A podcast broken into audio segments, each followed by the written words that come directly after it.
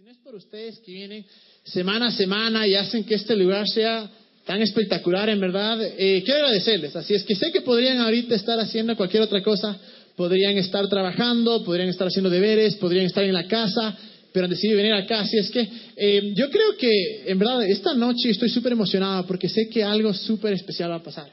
Eh, para los que se unen por primera vez a, Acá, Juan, quiero darles la bienvenida y eh, espero que sientan en casa, en verdad. Y los que no vinieron la semana pasada, eh, saben o se han dado, no se han dado cuenta, pero estamos en una serie que se llama Imposible.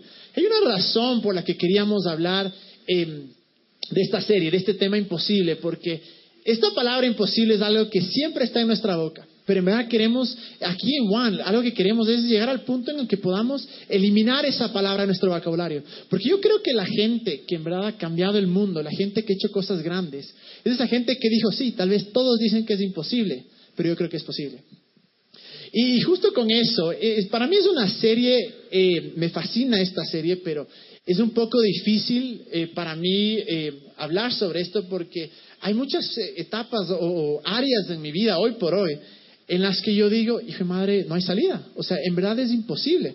Y es ahí cuando en verdad requiere fe coger y pararse y decir, em, lo imposible sí puede ser posible. Y la razón por la que digo esto, por la razón, porque es muy, muy fácil eh, bajar los brazos y decir, no, mi vida está así, así, y, y no pasa nada, entonces es imposible. Pero si no fuera porque yo en mi vida he experimentado cosas imposibles, He experimentado cosas que, cualquier persona diría, ¿cómo, ¿Cómo pudo pasar eso? Desde gente que ha venido y me ha regalado, recién nomás hace, un mes estuve visitando a uno de los mejores amigos en Detroit y el man al final cogió y me dijo, ¿sabes qué? Dios me dijo que haga algo por ti. Y yo, bueno, pucho un abracito, invítame a comer algo. Y coge y saca un sobre y me regaló mil dólares. Y son ese tipo de cosas. He ido, a, he ido a, viajes de misiones donde he visto gente que, tenía un dolor del estómago por años y no, y, no se les pasaba con nada y oramos y, se sanaron. Eh, hace, hace tres años me acuerdo claramente que había escrito una, una cosa, tres, cuatro años. En un papel había escrito las cosas que, como ahora, ¿no? Que, cosas imposibles de mi vida, que dije, Dios, yo creo que tú puedes hacerlo. Y escribí. Dos años después veía esa lista y solo me alegraba porque decía, wow, las tres cosas que había escrito ahora son realidad. Y claro, estoy en este punto en mi vida, en verdad, que necesito algo diferente. Necesito que, que eso imposible en mi vida se rompa y se haga posible. Entonces sí, es, es un poco difícil y, y, claro, uno a veces se siente hasta hipócrita porque dice, ¿cómo yo puedo hablar de esto cuando estoy pasando. Pero si es que no lo creyera con todo mi corazón, si no creyera que esto funciona, y si no creyera que Dios es un Dios de, lo imposible, en verdad no perdería mi tiempo en esto. Entonces, eh, vamos a, esta serie está basada en este versículo de acá.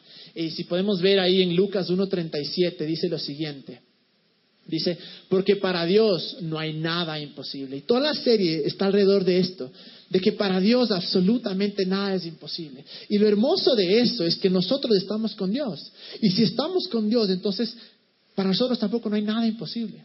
Y algo desde el principio, cuando creamos One, que queríamos hacer es, queríamos que este sea un lugar donde la gente comience a soñar. Y si estás inconforme con tu vida, estás inconforme con lo que te sucede en el día a día, con tu trabajo, eh, con tus relaciones, poder decir, hay algo mejor. Hay algo mejor que la vida que todo el mundo tiene. Hay algo mejor que la vida que todo el mundo me dice que tengo que tener. Y es ahí donde entra en verdad. Esto es decir, bueno, ¿cómo logro eh, lo imposible? Y habíamos conversado, solo para recapitular rápidamente lo que hablamos la semana pasada, hablamos que para alcanzar lo imposible se necesita fe. Y decíamos que, y es algo que creo que tenemos que estar, eh, eh, tenemos que tener en nuestra mente y tener en cuenta esto. Si es que lo que yo estoy haciendo no me llena, o no desarrolla mi potencial, o me levanto todos los días diciendo, qué feo, otra vez me toca ir a trabajar, o qué feo, otra vez me toca hacer esto. Yo creo que en verdad deberíamos evaluar y decir, estamos haciendo lo que tenemos que hacer. Porque yo creo que Dios nos llama a hacer cosas imposibles, cosas que nos van a encantar, pero eh, también es ahí. Van a ser tan grandes y tan difíciles. Y cuando yo digo grande, no me refiero a que necesariamente todos tienen que ser millonarios o todos tienen que ser como Steve Jobs y cambiar el mundo. No. Me refiero que tal vez para una mamá criar a unos bambras puede ser imposible. Y eso estamos hablando de, de lo que es la fe. Hablamos de algunos conceptos de la fe. Decíamos que para los que son, han tenido algún trasfondo cristiano o católico, muchas veces han escuchado esta frase que dice, la fe mueve a Dios. Y la verdad es que la Biblia nunca dice que la fe mueve a Dios. La fe no le mueve a Dios. Lo que le movió a Dios fue Jesús hace dos mil años, cuando por gracia murió por nosotros y nos entregó absolutamente todo. Entonces, teniendo en cuenta eso, que la fe no es algo que yo hago para que Dios se levante y diga, ahora sí voy a obrar. No, hace dos mil años, Él ya por amor nos entregó todo. Lo que hace la fe en realidad es aceptar eso, es decir, Dios, tú ya lo hiciste, aun cuando no me merecía. Porque todas las promesas de Dios no tenemos que ganárnoslas. No es que si me porto lo suficientemente bien, tal vez Dios diga, wow, ahora sí te voy a bendecir. No. Jesús ya murió por nosotros. Y lo que hace la fe es decir, por gracia todo me es dado, por gracia Dios está de mi lado. Y la fe hace, bueno, yo acepto. Y comienzo a creer lo que ya, se me ha dado. También habíamos hablado que la fe no es ciega, porque muchas veces se dice, eh, la fe es ciega. No, Dios no quiere que digamos, tengamos una fe ciega. Lo que quiere Dios es que tengamos una fe en otra realidad. Dios jamás nos va a pedir que creamos en algo que no existe, sino que nos dice, bueno, esta es tu realidad, esta es tu situación hoy por hoy, que tal vez es un desastre, tal vez es un sueño que se ve imposible. Lo que hace la fe es decir, hay otra realidad, que es la realidad de Dios, que, es el final de Dios, que son los, eh, las promesas y los sueños que Dios tiene incluso para nosotros. Y hablamos también de que muchas veces se dice, pero es que no tengo fe. Y hablamos como cuando estamos en Jesús, cuando creamos en Jesús, Él ya pone la medida de fe y como el, fruto, uno de los frutos del Espíritu, dice, dice en la Biblia, que es la fe. Entonces no es que necesitamos fe, ya la tenemos. La pregunta es cómo lo usamos y, en qué usamos esa fe. Y justo eso es lo que eh, vamos a hablar en esta serie. Pero la cosa principal, que yo, por una razón yo decía que estoy súper emocionado de este día, porque sí, hablamos que la fe es creer en algo. Para muchos es, eh, es incluso fe en el temor, fe en que vas a fracasar, fe en que no van a salir las cosas como salen, pero, pero de, la perspectiva bíblica, em, la, fe, el, creer en lo imposible y, y creer que todo se puede realizar, depende de un concepto, de en quién yo creo. Y hoy día vamos a hablar de fe en Dios porque Muchas veces, cuando hablamos de, este tipo de, fe, lo que sucede es que comenzamos a tener fe en mi fe. Es decir, fe en lo que yo puedo hacer, fe en lo que mi fe puede alcanzar. Que si es que, una vez más, si es que creo lo suficiente va a suceder. Si es que hago o soy santo, eh, va a suceder. Y comienzo a poner fe en mis acciones, en, mis, en mis, pensamientos. Y por completo nos desviamos de cuál es el, todo, el, todo el punto de la fe. Y eso, e, esa, es la, principal cosa, es fe en qué tenemos, en quién tenemos. Y vamos a hablar de fe en Dios porque, obviamente, para creer en Dios se necesita mucha, mucha fe. Y yo siendo honesto, no me puedo sentar con nadie a comprobarle que Dios existe. No puedo. No puedo coger y hacer un estudio en el que le digo, mira, Dios existe. No puedo. Simplemente no puedo. Y no creo que nadie pueda comprobar la existencia de Dios con palabras o con experimentos o con la ciencia. Pero es ahí donde entra la fe. Es ahí donde el creer en una persona que no la ves, una persona que tal vez no la sientas, una persona que ha sido, su nombre ha sido tan mal representado en el mundo, y poder decir, wow, o sea, en verdad, Dios existe. Requiere mucha, mucha fe, en verdad. Y la razón por la que digo que que esto es, eh, es, el, es la esencia de todo. Porque de ahí sale nuestra esperanza. De saber que de algún punto, de algún lugar, está alguien que está cuidándome, que me ama, que quiere que yo tenga la mejor vida posible, que ha provisto todo lo que yo ya necesito. Y una vez más, es difícil. Eh, la razón por la cual yo creo en Dios es porque lo he experimentado. He visto milagros en mi vida, he visto milagros en la vida de mis amigos, he visto esa paz, he visto, he sentido su presencia. Y tal vez eso para muchos no es válido porque dicen, bueno, es solo una experiencia, no me lo puedes demostrar matemáticamente, pero es ahí en verdad donde podemos decir, o sea, ¿será que existe? ¿Será que Dios es real? ¿Será que Dios lo que dicen que hace puede hacer en mi vida? Y es más o menos como cuando vamos a ver, prendemos la televisión, por ejemplo, eh, Nadie ve las ondas que van desde las antenas a la televisión. nadie las ve. Pero aún así uno tiene fe y cree que si es que prende el, canal, esas ondas van a llegar al televisor y van a proyectar la imagen que, que queremos ver.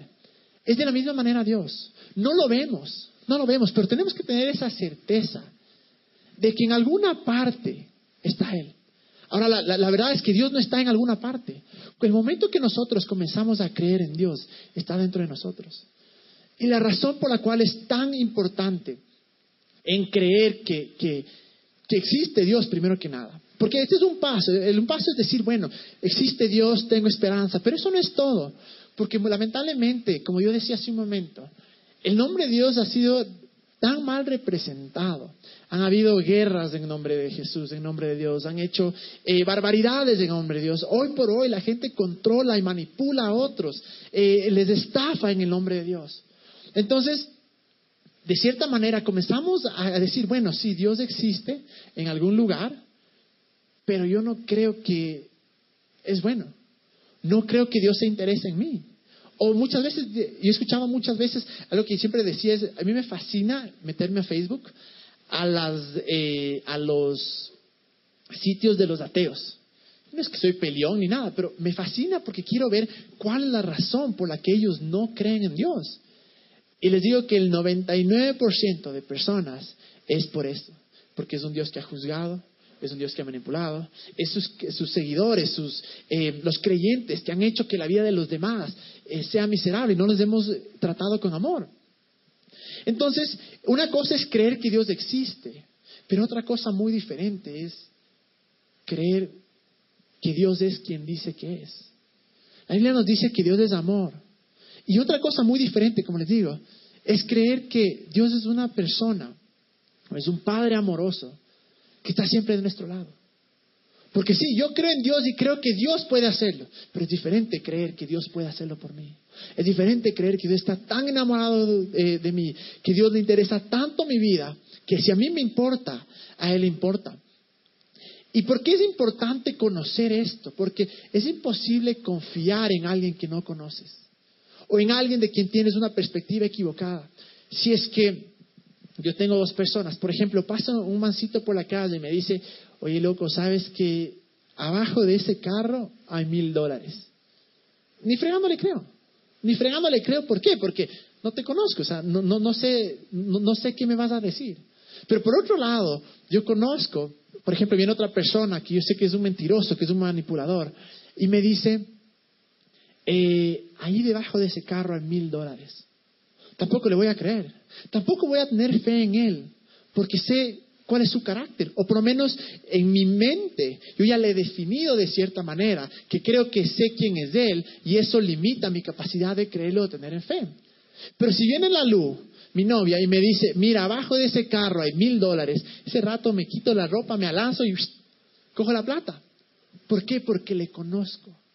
Porque le conozco, conozco su carácter, conozco su personalidad, conozco su amor. Conozco que ella jamás me haría algo para quedar en ridículo, para lastimarme o para ilusionarme de gana. Entonces, como les digo, no solo es suficiente creer que Dios existe, sino que la parte más importante es creer que Dios es quien Él dice que es. Y por ejemplo, si es que yo comienzo a creer en un Dios que es bipolar, si yo comienzo a creer un Dios que, de, que hijo y madre, nos levantamos, y yo sé que estoy siendo un poco extremo, pero mucho sucede esto, que en pocas nos levantamos diciendo, hijo y madre, ojalá que Dios esté de buen ánimo, porque si no me, me. Entonces vamos por la calle y algo me pasa, decimos, no, Dios me quiere, me robaron, Dios me quiere enseñar humildad. Luego pasan dos días, tres días y me dan un trabajazo. Pucha, qué bueno es Dios. Luego dos días me enfermo. No, Dios quiere enseñarme a confiar en Él en los momentos de enfermedad. Por eso hermana, la enfermedad. Entonces es completamente imposible confiar cuando tenemos esa imagen de un Dios bipolar, que un día nos bendice, otro día nos maldice, que un día nos, eh, nos, quiere sanar, otro día no nos quiere sanar, un día nos quiere bendecir y nos quiere eh, dar prosperidad, el otro día nos quiere quitar todo. Es imposible porque no sabemos en qué confiar. Simplemente nos toca quedarnos al azar y decir, bueno, Dios, la típica, lo que Dios quiera. Porque no sabemos del carácter de Dios. Una vez aquí yo dije una cosa, em, dije algo que, bueno, Dios no quiera. Y el Estefano me dijo, eh, me, corrigió, me dijo, eso no se dice. ¿Cómo que no se dice? Me dice, claro, porque vos sabes que Dios no quiere. Y es verdad. Cuando empezamos a, comenzar a, dejar que nuestro, nuestra mente sea influenciada y nuestro corazón sea influenciado por lo que dice la Biblia, por el carácter de Dios, por la personalidad o lo que representa Dios, en ese momento yo puedo tener la certeza o la confianza de que Dios siempre es bueno, porque es lo que nos dice la Biblia, que Él siempre es bueno. La Biblia nos dice que nunca Él nos guía eh, por temor nos dice que Él nos guía por amor. Dice que es la bondad de Dios que nos lleva al arrepentimiento. ¿Y por qué es tan importante esto? Porque si yo sé o comienzo a creer que Dios tiene algo espectacular para mi vida, que tiene un llamado, una pasión o algo que puso en mi corazón para yo hacer impacto en este mundo y que es de Él el que me da las fuerzas, que es de Él el que me pone el deseo, que es de Él el que abre las puertas, pero yo comienzo a dudar de que si Él me va a ayudar. O si esto será que Él hizo para mi bien. Se me llevó, se murió mi mejor amigo. Bueno, Dios se me llevó mi angelito. No, de alguna manera hemos llegado a ese punto en el que le echamos la culpa a Dios de absolutamente todo. Porque una vez más, no conocemos. Y por eso no estamos confiados en lo que creemos, porque no sabemos si es que Dios es lo suficientemente bueno o si es eh, quien dice que es Él para poder cumplir su palabra. Y, miren lo que dice, lo que dijo Mateo, eh, lo que dijo eh, Jesús en Marcos. Obviamente Jesús vino y, nos dio em, mandamientos, nos dio instrucciones, nos dio consejos. Pero si vemos en Marcos eh, 11:22, dice lo siguiente, dice, tengan fe en Dios, respondió Jesús. Tengan fe en Dios. Y es un mandamiento en el que nos dice, no dudes. No dudes del carácter de Dios. No dudes de que Dios es bipolar. No dudes que Dios no lo va a hacer. Solo creen esto. Ten fe en Dios. Pero es más, es tan difícil confiar en alguien que no conoces o en alguien que no está seguro de quién es Él. Y durante todos los, desde que somos enanos hasta que, hasta, hasta ahora, la gente nos ha ido poniendo ideas de quién es Dios. Lamentablemente muchas ideas son, porque hemos escuchado, muchas ideas son que dicen que son sacadas de la Biblia y son completamente eh, eh, sacadas de contexto y las hemos creído y hemos dejado que nuestro corazón comience a definir quién es Dios. Y cuando nos encontramos con dificultad, cuando nos encontramos con problemas, lo primero que hacemos es, no es ir a Dios y decir, Dios, tú eres bueno y tú no quieres esto para mí, sino comenzar a decir, bueno Dios, si es que tú quisieras, si es que es tu voluntad, cuando está muy claro en la Biblia cuál es el carácter de Dios y cuál es su voluntad. Entonces ahí empieza todo en confiar en Dios, en tener fe en Dios, no solo en que Él existe, sino que Él es quien dice que es. Y en la realidad, el mejor ejemplo que tenemos de quién es Dios es Jesús. No sé lo que dice en Juan 5:19, dice esto, dice, entonces Jesús afirmó, Ciertamente les aseguro que el Hijo, hablando del mismo, no puede hacer nada por su propia cuenta, sino solamente lo que ve de su Padre, eh, lo, que su Padre hace, porque cualquier cosa que hace el Padre, lo hace también el Hijo. En pocas Jesús está diciendo, yo solo hago lo que veo que mi, mi Padre hace. Es decir, yo soy lo que mi Padre es. Entonces la mejor representación que podemos tener de Jesús, de Dios, perdón, es Jesús. Porque Jesús es la imagen viva y es el reflejo de Dios. Entonces, ahí nos dice, todo lo que hace eh, Jesús fue lo que ve a su Padre hacer. Y por ejemplo, de un tema eh, que es súper eh, duro y, a veces controversial y, muchas veces se, equivoca, se, cree erróneamente de esto, es, de, la, de las enfermedades. ¿Vieron a alguien y si no han leído la Biblia, yo les puedo garantizar. Pero ¿alguna vez vieron a alguien que Jesús vaya y le diga, te enfermo para que seas bendecido? Pucha, vos pecaste, te voy a enfermar. Nunca. Es más, Jesús nunca ni siquiera se rehusó a sanar a las personas. Venía alguien, nunca les decía, a ver, ¿cuánto pecaste ayer? ¿Con cuánto estuviste? No, no te mereces. ¿Vos fuiste a la iglesia? ¿Fuiste a van? Perfecto, ven. Nunca. Él iba de una porque Dios, dice la Biblia que Jesús fue movido por compasión. Y si Él jamás puso enfermedad a alguien, si Él jamás fue el que dijo, no, no te puedo sanar todavía porque todavía no aprendes tu lección. Entonces, ¿por qué pensamos que es el carácter de Dios? Es un ejemplo de, de, tantos que podemos ver acá, porque es impresionante cómo hemos dejado que la gente o que las iglesias incluso, lamentablemente, nos definan quién es Dios, en vez de nosotros coger, ir a la Biblia y decir, wow, este eres tú este es quien tú eres realmente. Y en verdad, cuando hablaba de que, de que Jesús alcanzó todo, ah, volvemos a esto, ¿no? Jesús es la representación perfecta de Dios. Es el doble de Dios, es, la imagen de Dios, es, es, la copia de Dios, por poner así. tal como es Dios, era Jesús. Y cuando comenzamos a creer esto, de que Jesús es la copia de Dios, es, el, obviamente sabemos que es Padre Hijo, todos son uno, sí, pero, pero para, dar un ejemplo, si comenzamos a pensar que, que Jesús es todo lo que es Dios, y podemos confiar en Él, y cuando entendemos una cosa, que las promesas y todo lo que nos prometió Dios fue alcanzado en un lugar. No cuando lloré 80 mil horas, no cuando yo no chupé por dos años, no cuando no vi ni una yucha nunca más, no. En verdad, todas esas promesas fueron alcanzadas con Jesús. Cuando Él murió, no sé si alguna vez han visto la película, han leído, han sabido o si sabían esto, pero cuando Jesús murió dijo, está terminado consumado este. Mira, ¿ves qué es? Alcancé todas las promesas para, para ustedes. Y cuando comenzamos a creer eso, que Jesús es quien dice que es Él, que Jesús es una persona que está completamente enamorada de nosotros. De cierta manera nos trae esperanza, porque ya no tengo que confiar en que el universo haga algo. Ya no tengo que confiar en que ojalá por ahí eh, mi jefe se apiade, ojalá por ahí eh, la vida me pague, eh, que el karma no sea tan desgraciado. Cuando comenzamos de verdad a decir, wow, Jesús es el que casó todo por mí. ¿Y saben por qué es tan importante esto? Porque, por ejemplo, hay una parte en la Biblia que Jesús vuelve a, su tierra. Y la Biblia dice esto, que Él no pudo sanar a muchos. No dice no quiso sanar a muchos, dice no pudo. ¿Saben por qué? Porque si uno va a, leer, leer, atrás, y, no, es porque, no, no, es porque era imposible, sino hay una cosa. Si uno comienza a leer atrás, comienza a escuchar cómo la gente decía, este nomás es. Ese es el carpintero. ¿Cómo ese man me va a venir a sanar? Yo le vi a este man desde que era guaguito. ¿Cómo ese man va a venir a sanarme? Entonces, la gente no creía en el carácter de Jesús, no creía en, en, quién era Jesús, no creía en el poder de Jesús. Y por más que Jesús llegue a este punto y vuelve a donde, donde, donde él había crecido y les comienza a decir, puedo sanarte, puedo sanarte. La gente rechazaba y decía, no, no me sanes a mí, yo no, creo que puedes. No es que el oro y no sanaron, no, simplemente la gente no se le acercó para decir, sáname, porque tenía un concepto completamente equivocado de Jesús.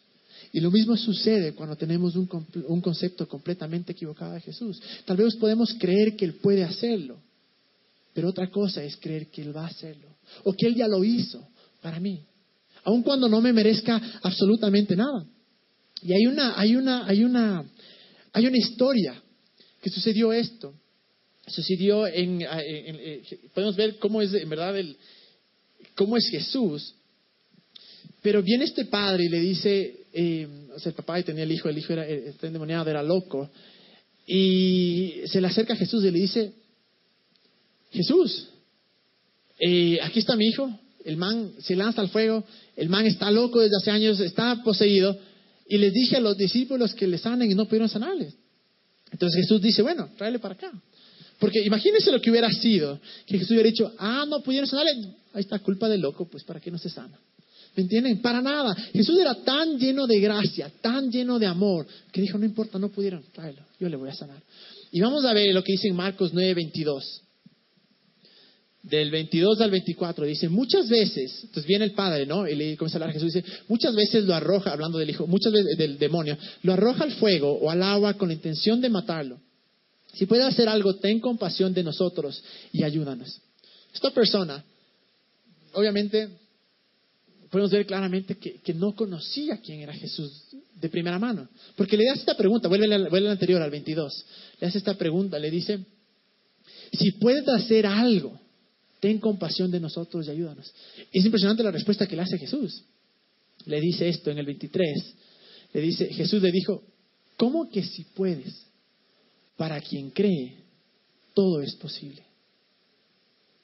Es espectacular porque Jesús en pocas le dice, como dice igual en Marcos 6:36, dice, cree solamente, no temas. ¿Cómo que si puedes? Obvio que puedo, solo cree. Y luego en el 24 al instante el padre del muchacho exclamó, sin todavía creer, eh, que Jesús era quien él decía que era, le dice, creo, ayuda mi incredulidad. Y muchas veces nosotros estamos en ese punto, en el que decimos, ahora, pues, es, un poco eh, em, contradictorio. ¿Cómo es eso que el man le dice, creo, ayuda mi incredulidad? O sea, o crees o no crees. Pero hay una cosa acá. Yo creo con todo mi corazón, porque el man estaba diciendo de esto. Yo creo que tú eres capaz. Pero ayuda mi incredulidad, porque yo no creo que me merezco. Yo no creo que tú puedes hacerlo por mí. Y muchas veces nosotros, cuando como creyentes, caemos en ese estado en el que decimos, creo que Dios es todopoderoso. Creo que Dios es un Dios tan grande, que es un Dios de lo imposible. Pero no creo que sirva para mí. No creo que Él lo va a hacer por mí. Porque una vez más, quitamos nuestros ojos de Jesús, quitamos nuestros ojos de la fe en Dios y comenzamos a ver, y decimos, bueno, pero estoy así porque fue mi culpa, pero estoy así por esto y por esto y porque no he dejado esto. Y por completo nos olvidamos de que todo es por gracia. Y de que Jesús no solo puede hacerlo, sino que quiere hacerlo. Es fácil también decir, bueno, creo que Dios puede hacerlo. Pero es otra cosa decir, Jesús quiere hacerlo. Y me encanta porque después de que dice, ayuda a mi incredulidad, podemos ver que, que Jesús le sana al hijo. Y esto no dice la Biblia, obviamente, pero yo imagino esto. Yo imagino que el momento que esta persona, el papá de, este man, le dice, creo, ayúdame a incredulidad. Estoy seguro que Jesús le quedó viendo con unos ojos llenos de amor. Tal vez le cogió la cara, como diciéndole, solo mira. Y paz, le sana. Y esa es nuestra vida también. Cuando en vez de decir, Dios, tú que puedes, decir, gracias Dios porque tú ya lo hiciste y lo hiciste por mí. Gracias Dios porque tu amor es tan grande, porque si comenzamos a caer en esta trampa en este juego de quién se merece qué, es algo de nunca acabar, porque ¿cuántas malas palabras puedes decir y no perder tu milagro? ¿Cuántas copitas te puedes mandar y que Dios todavía te aguante? Y comenzamos a caer esto, porque claro, yo llego y digo, hijo madre, ve, yo jamás en mi vida, un ejemplo, no, no es que no lo haya hecho, pero yo jamás en mi vida he tomado. Entonces, por eso me merezco todo. Pero viene otro man al lado mío y dice, yo jamás he tomado y jamás he dicho una mala palabra. Pucha, fregado. Y luego viene el otro, jamás he tomado, jamás he dicho una palabra, jamás he mentido. Entonces, comenzamos a, a, tener este juego que, como que si Dios fuera el que define el estándar de cierta manera con puntos o con cantidad de errores que podemos cometer. Y claro, en vez de coger y poner nuestros ojos en Jesús y decir, tú puedes y quieres porque soy tu hijo, porque me amas, comenzamos a poner nuestros ojos en nosotros y decir, ¿Me lo merezco o no me lo merezco? ¿He hecho lo suficiente o no he hecho lo suficiente?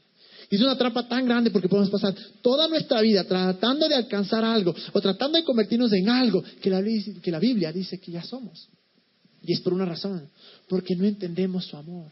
Lamentablemente todo el sistema del mundo funciona bajo recompensa. Yo trabajo para que me paguen, yo hago esto para que me den algo. Y de la misma manera hemos hecho que Dios, en vez de, en vez de nosotros ir y, meternos en lo que dice la Biblia y creer lo que Dios dice que es, hemos hecho, le hemos traído a Dios a nuestra imagen, a nuestra semejanza, y pensamos, bueno, Dios obra de la misma manera. Si yo soy bueno, Él me bendice, si yo soy malo, Él me castiga. Entonces comenzamos a vivir de esta manera todas nuestras vidas y va a llegar a un punto en que nos vamos a quemar y vamos a decir, hijo de madre, no puedo hacer nada porque nunca y les digo de todo corazón, nunca vamos a ser lo suficientemente buenos como para merecernos absolutamente nada de Dios pero no entendemos su amor.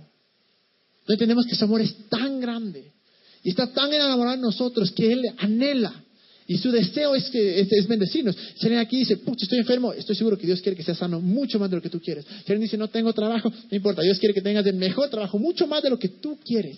Pero si tenemos una vez más esta imagen de que no conocemos y no sabemos quién es Dios y no confiamos en lo que la Biblia nos dice que es Él, vamos a dudar toda nuestra vida. Porque cada problema o cada situación que nos venga a nuestra vida, vamos a decir, Dios, ¿qué quieres hacer conmigo? O Dios, ¿y ahora qué me quieres enseñar? O bueno, fue la voluntad de Dios. Una vez me acuerdo tan claro, yo trabajaba en una organización y vino una persona que era pastor y dijo, bueno, Dios me ha mandado la prueba más grande de fe. Pucha, ¿cuál será? Mi esposa tiene cáncer. Yo entre mí decía, hijo de madre, o sea, qué feo tener ese concepto, o sea, ¿Qué, qué padre, no sé si alguien es aquí, es aquí papá, pero qué padre cogería y diría, quiero darte una prueba de fe, te voy a enfermar.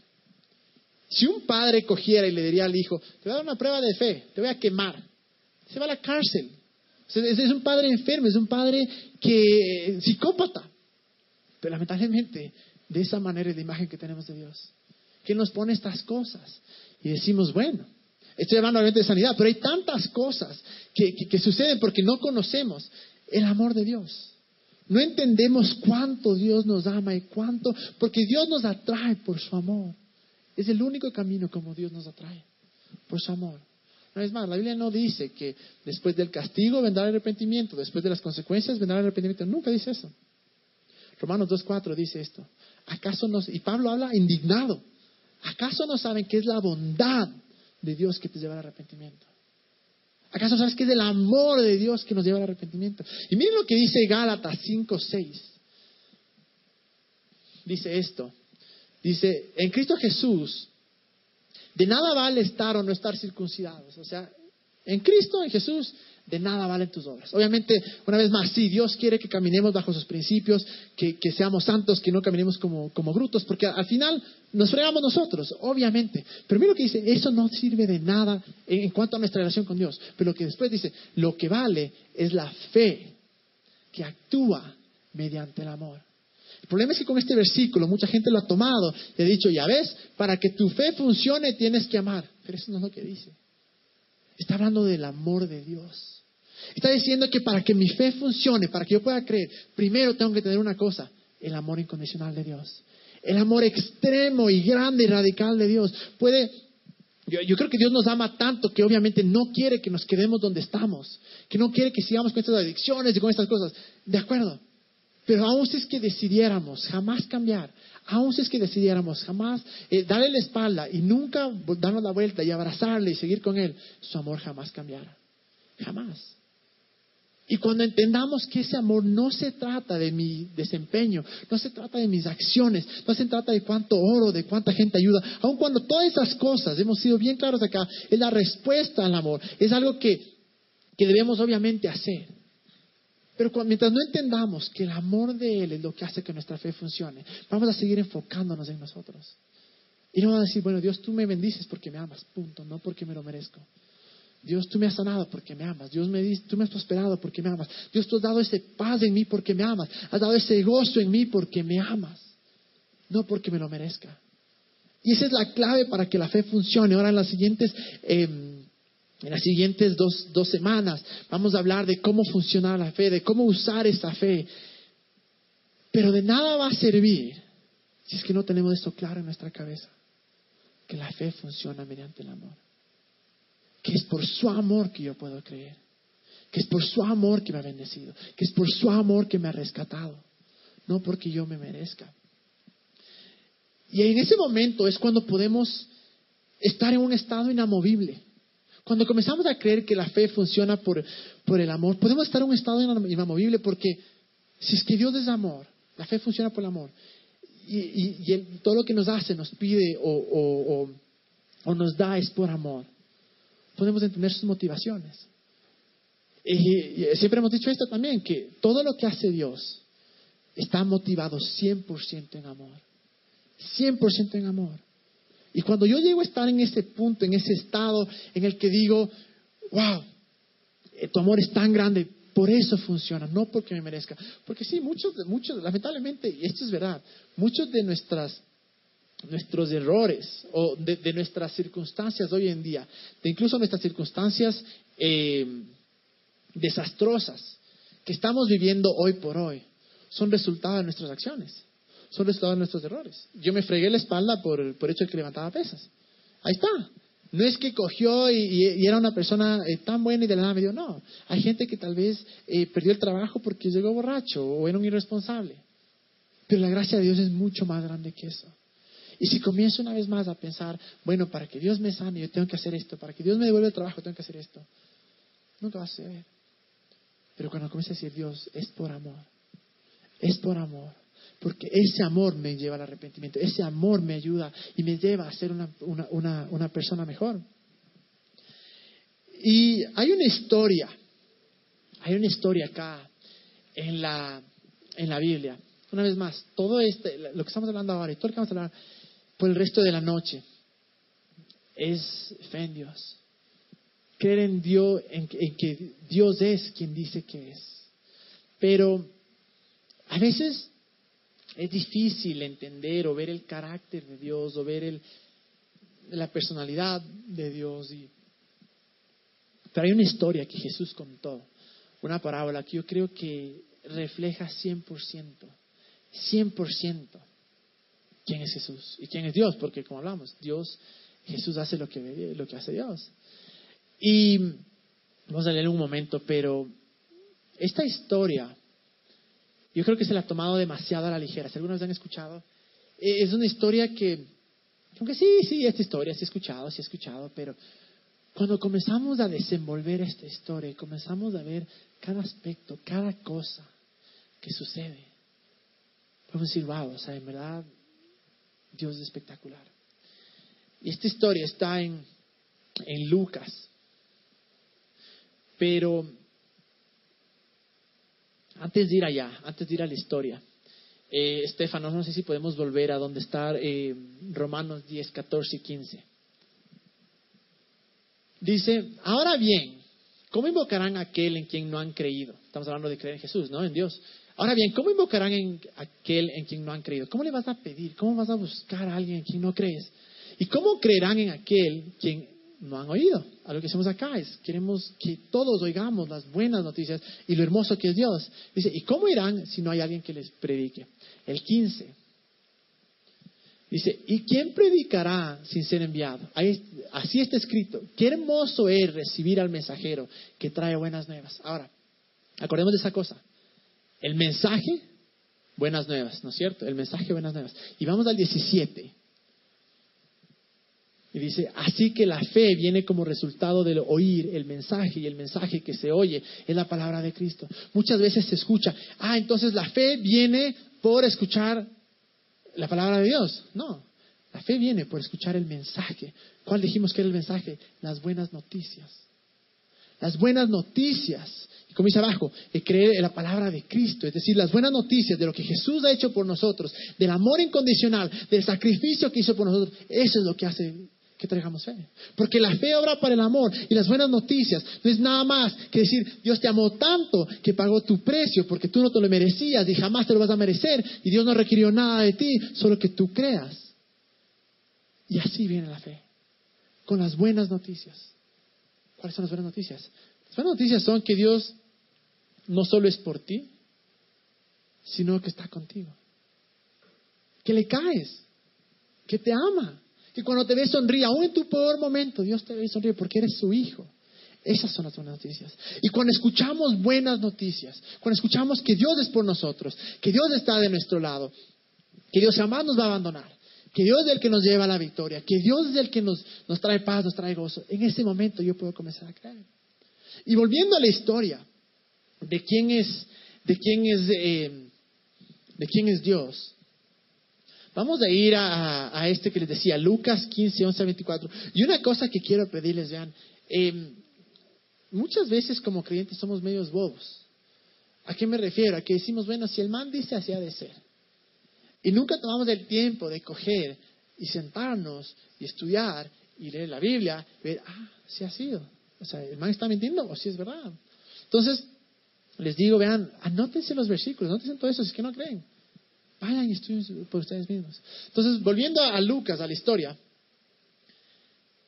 Lucas 15 del 11 al 24. Muchos han escuchado esta historia, estoy seguro, pero dice, un hombre tenía dos hijos, continuó Jesús. El menor de ellos le dijo a su padre, papá, dame lo que me toca de la herencia. Así que el padre repartió sus bienes entre todos. Entonces viene este man, el, el y le dice, no me interesas tú, no me interesa tu amor, no me interesa nada, solo dame mi parte, o sea, solo me interesas, o sea, solo, solo estoy aquí por interés, dame mi parte. Entonces, claro, el padre coge y dice, bueno, te doy a vos, le doy a tu hermano. Poco después, el hijo menor juntó todo lo que tenía y se fue a un país lejano. Una vez que, que el papá le da todo el sacrificio de su vida, le da la mitad de sus bienes, de su herencia, el man dice, bueno, gracias, topes, y se va. Así es que no es que era ni siquiera una, que digo, qué lindo, agradecido. Nada, el man cogió y se largó. Allí vivió desenfrenadamente y derrochó toda su herencia. Man se fue a un lugar y comenzó a gastar, perdió todo lo que tenía.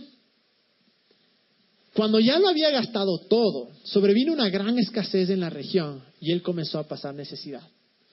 Así que fue y consiguió empleo con un ciudadano de aquel país, quien lo mandó a sus campos a cuidar cerdos. El man ya había caído en el punto más bajo. Había caído en el punto más bajo. una vez más, ¿no? El man coge, le dice, a ver viejo, dame mi parte, me largo de aquí, se gasta todo, ve esta necesidad, va a pedir un trabajo y llega realmente la humillación. Tanta hambre tenía que hubiera querido llenarse el estómago con la comida que daban a los cerdos. Pero aún así nadie le daba nada. Una vez más, Dios no le mandó, el Padre no le mandó, el man simplemente sus acciones lo llevaron ahí. Por fin recapacitó y se dijo, ¿cuántos jornaleros de mi Padre tienen comida? ¿Cuántos trabajadores de mi Padre tienen comida de sobra? Y yo aquí me muero de hambre. Entonces como que se le ilumina y luego dice, tengo que volver a mi Padre y decirle, papá, he pecado contra el cielo y contra ti. Ya no merezco que se me llame tu hijo. Trátame como si fuera uno de tus jornaleros. Vuélvele un ratito al 19. Esta parte es interesante porque es evidente que él no conocía quién era su padre. Es obvio que él no tenía idea del amor de su padre y le dice, ya no merezco que me llame tu hijo, solo trátame como que fuera uno de tus jornaleros. O sea, el man Después de que el padre le había mostrado amor por tantos años, que le dio la mitad de todo, aún así él dudaba y decía, trátame como algunos de tus empleados. Porque esa era la mentalidad que él tenía. Esa era la imagen que él tenía de su padre, que iba a volver y el papá le bueno, como te fregaste, ya gastaste todo, ahora ven y, serás uno de mis empleados. Pero miren lo que dice el siguiente, el 20. Dice, así que emprendió el viaje y se fue a su padre. Todavía estaba lejos cuando su padre lo vio y se compadeció de él. Y salió corriendo a su encuentro, lo abrazó y lo besó. Miren esa parte, vuelve, no, no, le pasa todavía. En el 20. Así que prendió el viaje, el man dice, bueno, voy a verle a mi papá. Todavía estaba lejos, estaba lejos. Y el padre que imagino que estaba todos los días ansioso, viendo por la ventana, porque no creo que haya sido conciencia. Yo creo que todos los días el papá dijo, le amo tanto a mi hijo de una manera tan grande, que voy a estar aquí esperado eh, esperando que algún día llegue, que algún día regresa, que algún día vuelva no por lo que le pueda dar, sino porque el amor que yo le tengo. Y luego dice, eh, lo vio y se compadeció de él, salió corriendo a su encuentro, lo abrazó y lo besó. Acuérdense esa parte, ¿no? Salió corriendo a su encuentro, lo abrazó y lo besó. El joven le dijo, papá, he pecado contra el cielo y contra ti, ya no merezco que se me llame tu hijo.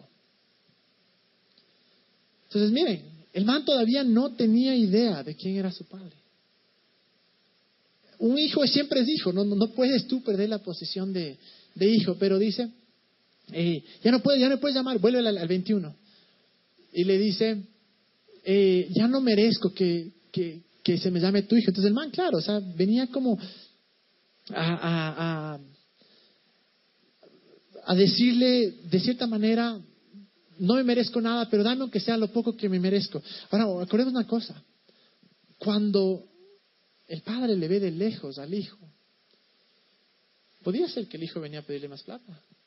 Podía ser que el hijo le vino a decir, a decir oye, me estafaste o, qué sé yo. Pero el padre eso no le importó. No le importó saber por qué venía, solo salió corriendo hacia él. Y luego pasa eso y le dice, y el joven le dijo, papá, he pecado contra el cielo y contra ti, ya no merezco que se me llame tu hijo. Pero el padre ordenó a sus siervos, pronto, traigan la mejor ropa para vestirlo, pónganle también un anillo en el dedo y sandalias en los pies.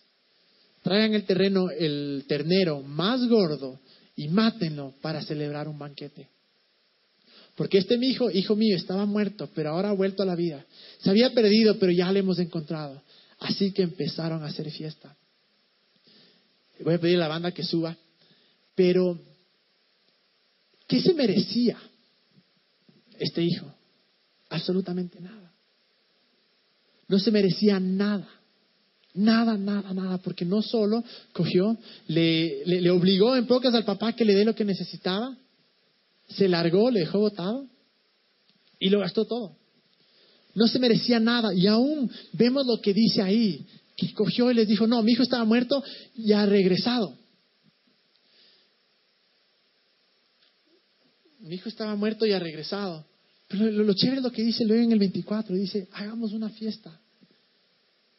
Y me imagino que haber sido un farrón eso. ¿Se merecía algo el hijo? No, para nada. Tal vez muchos de nosotros, si eso nos pasaba, diríamos, bueno, vuelves, pero sí a trabajar acá. Vuelves, te dije, te dije, ya ves. Y pensamos de cierta manera que ese es Dios. Pero aun cuando Él no se merecía absolutamente nada, volvió. Y el Padre dice, vamos a hacer una fiesta. Cojan el ternero más gordo, cojan lo mejor de lo mejor. Como decía ahora, madre, cojan el mejor whisky, el mejor vino, el mejor caviar, saquen todo lo que tengan, porque vamos a gozarla. Vamos a farrear porque está mi hijo acá de vuelta. Pero se acuerdan en esa parte en la que dice, cuando el padre lo vio, corrió. Y es fácil solo leer eso y decir, bueno, corrió. Pero no vemos lo que implica eso. Nunca en la Biblia, porque esto es una imagen del Padre, es una imagen de Dios. Pero nunca en la Biblia vemos que Dios esté en apuro. Nunca.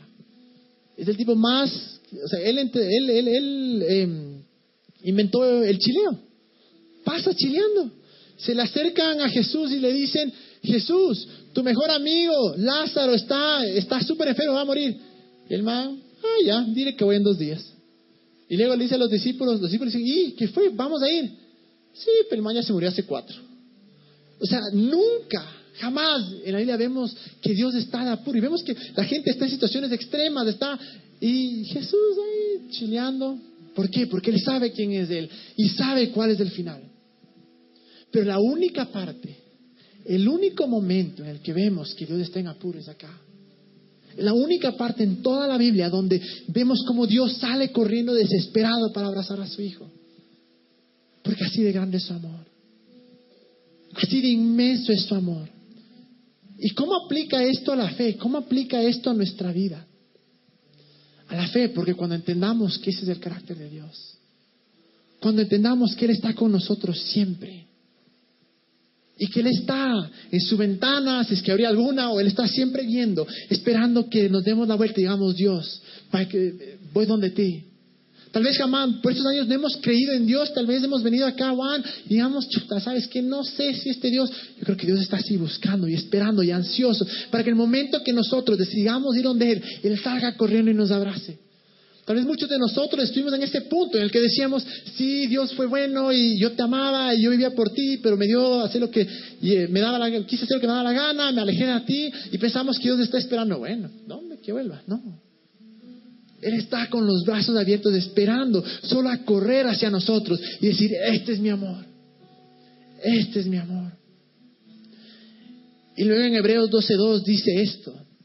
Si pones la pata dice, fijemos la mirada en Jesús, el iniciador y perfeccionador de nuestra fe. No dice fijemos la mirada en Dios, sino dice Jesús, por una razón. La Biblia no dice que toda rodilla se, se doblará al nombre de Dios, pero sí dice que toda rodilla se doblará al nombre de Jesús. Y si es que Jesús dijo que Él hacía lo que veía a su Padre hacer, si Jesús dijo que Él era la imagen viva, el reflejo de su Padre, cuando vemos esto, cuando vemos al Padre corriendo para encontrar a su Hijo, podemos decir, ese es Jesús. Ese es Jesús. Y sé que muchos que estamos acá, como decía, tal vez dijeron, no, no sé de, este Dios que nos hablan acá, me encanta porque tiene buenas vibras, miles de veces me dicen eso, me encanta venir acá por las vibras, digo, pucha, hermoso, pero las vibras de verdad son de Dios. O tal vez alguien dice, sabes que algún punto yo tenía tanta pasión por Dios en algún punto yo tenía tanto amor por Dios, pero ya no lo tengo. O alguien tal vez dice, o sea, en verdad le ama a Dios, pero, pero qué chévere saber que cada vez que yo le veo, Él sale corriendo. Y por eso vamos a orar a la noche. Como decíamos, Jesús es el autor y consumador de nuestra fe. Para que todo lo demás funcione en nuestras vidas. Para poder alcanzar el llamado, las pasiones, los sueños que Dios ha puesto en nuestra vida, tenemos que mantener nuestros ojos en Jesús. Pero para mantener nuestros ojos en Jesús, tenemos que entender quién es Jesús. Tenemos que entender ese amor tan grande. Tenemos que cambiar la mentalidad de decir Dios es el que causó mi, mi, sufrimiento, Dios fue el que hizo que se muera mi familia, Dios fue el que me hizo que me termine, Dios fue el que me quitó todo. Tenemos que cambiar eso. Y empezar a ver, no, Dios, tú eres ese Padre que apenas me ves, salgo corriendo. Yo voy a pedir que se pongan de pie. Vamos a orar.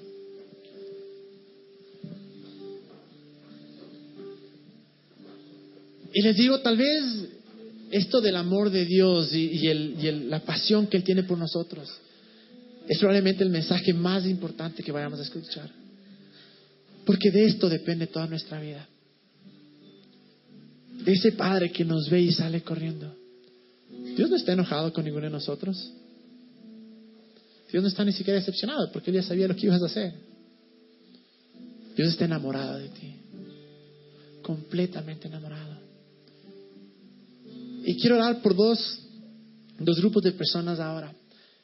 El uno, aquellos que dicen, sabes que jamás le he entregado mi vida a Dios. Jamás le he entregado, jamás, jamás eh, eh, ni siquiera se me ha cruzado el decirle, Jesús, quiero creer en ti, te entrego todo. Vamos a hacer una oración en un momento, pero también quiero eh, orar por el segundo grupo, que somos de este hijo pródigo que de cierta manera le dimos la espalda a Dios en algún punto. Tal vez hicimos la primera comunión, tal vez fuimos bautizados, tal vez fuimos a la iglesia, escuela dominical, no sé. Pero a través de los años simplemente decidimos darle la espalda y no dejar que su amor nos llene. Y hemos hecho lo que nos da la gana. Pero hoy está Dios viendo en la ventana y diciendo, voy a correr hacia ti.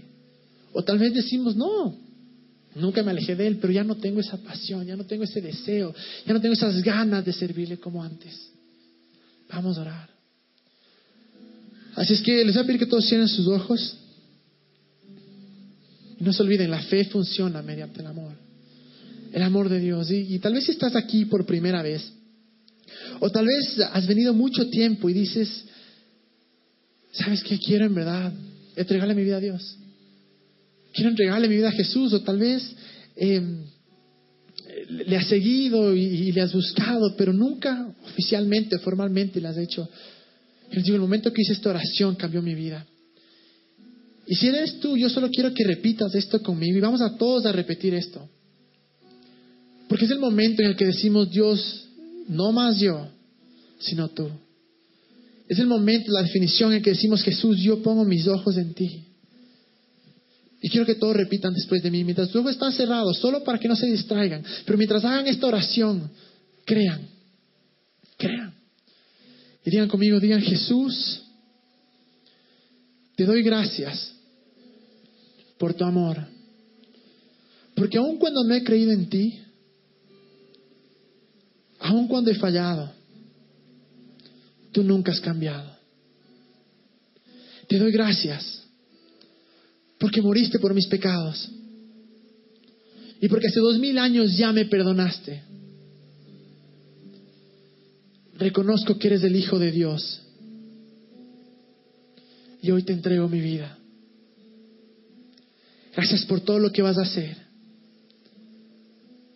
Pero más que nada, gracias por tu amor.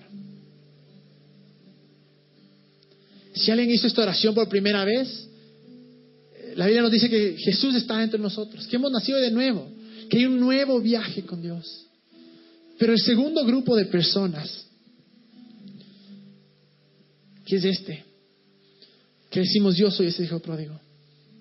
Dios puso un llamado, una pasión en mí tan grande y podemos ver atrás y vemos los momentos hermosos que teníamos con Dios, que ya no están ahí. No hay condenación. Pero solo felicidad porque Dios está esperándonos para correr hacia nosotros. Y voy a orar por ustedes. Dios, te doy gracias porque tu amor es tan grande. Tu amor es tan incomparable, Jesús. Y tu pasión por nosotros es tan, tan inmensa. Que aun cuando te hemos fallado, aun cuando nos hemos alejado, aun cuando hemos dejado de buscarte, tú nunca has cambiado, Dios. Y oro, Jesús, que en esta noche, mientras nos acercamos a ti, mientras corremos hacia tus brazos, tú estás en esa ventana, corriendo hacia nosotros, Dios. Damos gracias, Dios, porque nunca nos has abandonado. Y este día volvemos a ti. Y oro, Dios, que todos entendamos de tu amor tan grande. Y te pedimos, Dios, queremos otra vez estar contigo. Tú no nos dejaste, pero nosotros sí, Jesús. Queremos otra vez esa pasión, Dios. Queremos ese amor. O simplemente queremos tus brazos, Dios. Y yo oro por todos los que están acá, Jesús. Que mientras te adoramos, mientras cantamos, mientras dejamos que tu amor nos envuelva, mientras dejamos que tu amor nos abrace, Jesús. Y oro, Dios, que te sentamos como tú corres hacia nosotros. Y comienza a ver cómo Él corre hacia ti. Comienza a ver cómo Él corre y no ve tu pasado, no ve tu pecado, no ve tus errores, no ve tu incredulidad. Solo te ve con ojos de amor. Vamos a adorarle.